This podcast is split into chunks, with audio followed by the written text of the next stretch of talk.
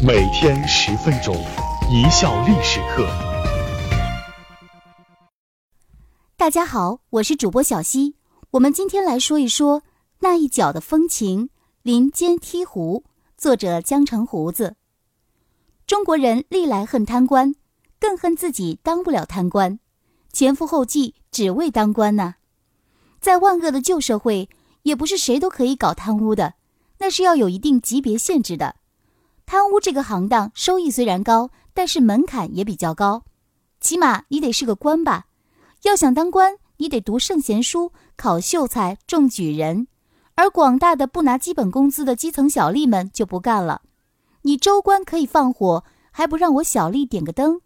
光干活又不给钱，你当我傻呀？杀人的买卖有人干，赔钱的生意可没人做。于是乎，各式各样的鱼肉百姓的手段就应运而生。为什么说林间梯湖和老百姓息息相关？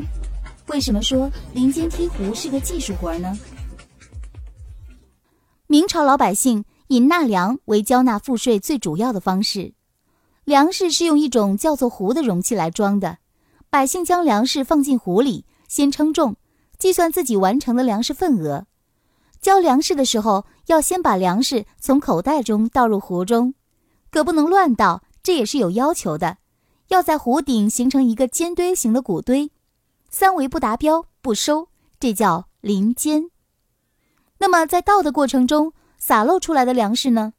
对不起，这已经不是你的了，沾了我们官家的地气，当然归官家所有。这时候收粮的小吏用铜尺在壶口上面这么一刮，高出壶口的部分就被刮到了湖外，掉到地上了。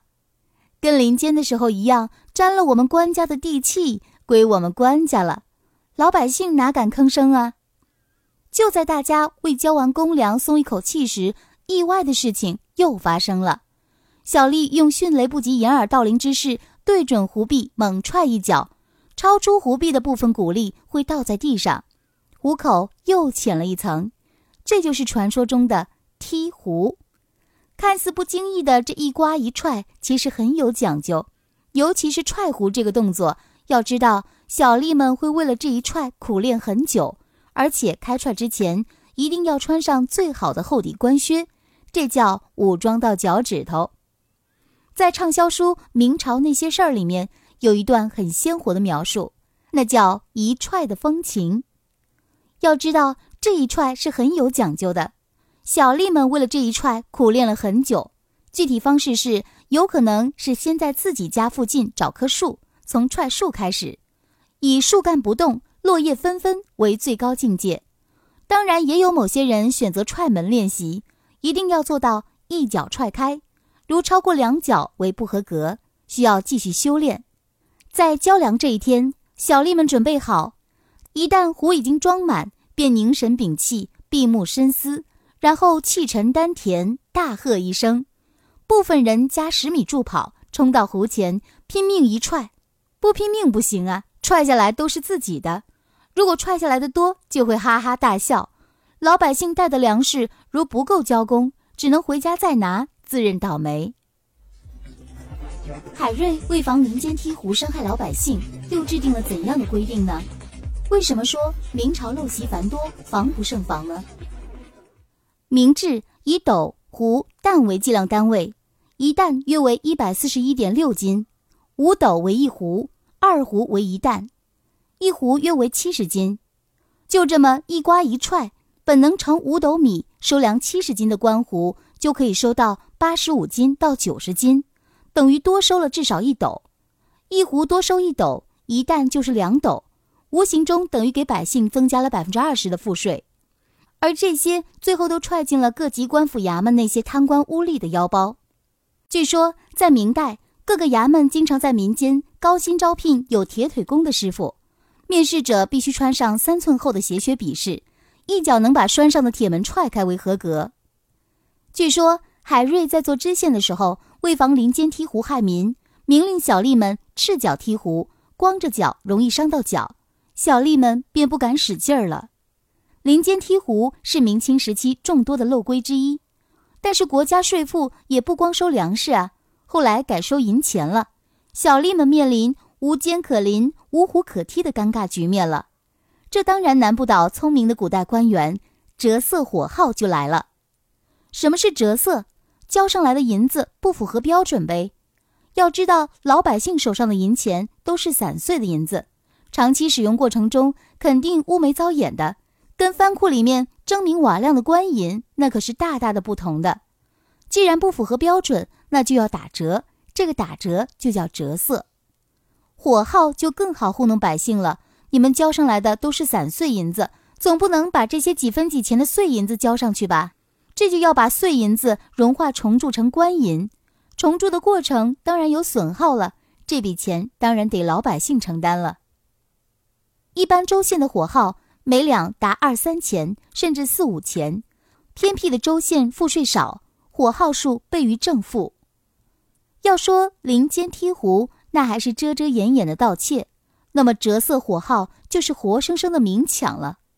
除此之外，单与征收赋税有关的，并且有据可查的贪腐方式，还有索取看样米、起湖米、顺风米、养湖米、数号米、八湖钱、山乡钱、胡角钱、通关席面等等，不胜其烦，层层盘剥，步步取利。在明代，还有火甲、铺行等消遣折腾百姓的手段。火甲是一种由城市民众负担的负责消防和治安的差役，每座城市每天必须有数人轮值，自备锣鼓、灯笼等物，选出一名总甲，在其带领下沿街巡逻，负责夜间的治安和消防等事宜，约略相当于今天的联防队。这实际上乃不折不扣的苦差事。政府需要采买的各种物品，一般都由这些火甲承担，称之为纸笔灯烛钱。夜间巡逻的锦衣卫，每晚的夜宵也由火甲负责提供。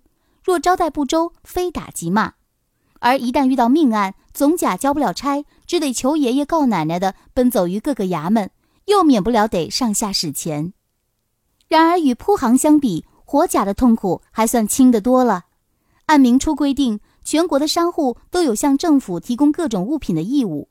当然，商户向政府供货，政府也必须付费。这叫政府采购，具体做法是一个地方的商户按规模分为各种等级，或一年一轮，或一月一轮，轮番充任买办，也就是替国家采购。在今天，这是一项很有油水的差事。不过在明朝，尤其是晚明，商户们无不谈铺行色变。首先，几乎都采取先收货再结账的方式进行政府采购的。运气好的商户拖上三五年，或许会得到一半或三分之一的货款；运气不好的话，就可能成为永远的坏账。其次，更令商户头痛的是，送交政府的物资，公务员们还得进行一番装模作样的验收。一旦没有行贿，再好的商品也会被判定为不合格。商户轻则会遭一顿暴打，重则被扔进大牢。在向民间征调物资的人中间，最狠毒的当属内廷太监。大学士高拱曾写道：“有素称数万之家而至于卖子女者，有既无所出，自缢投井而死者。”虽然高层已意识到了这种盘剥敲骨吸髓，但中明一代这些弊病不但没有根除，反而越来越丧心病狂。可见，在被劫泽而渔的民众眼里，国家不再是王道乐土，而是一个个面目可憎、露丝腿上披筋肉的官员。当国家危难之际，你还敢指望民众共赴国难吗？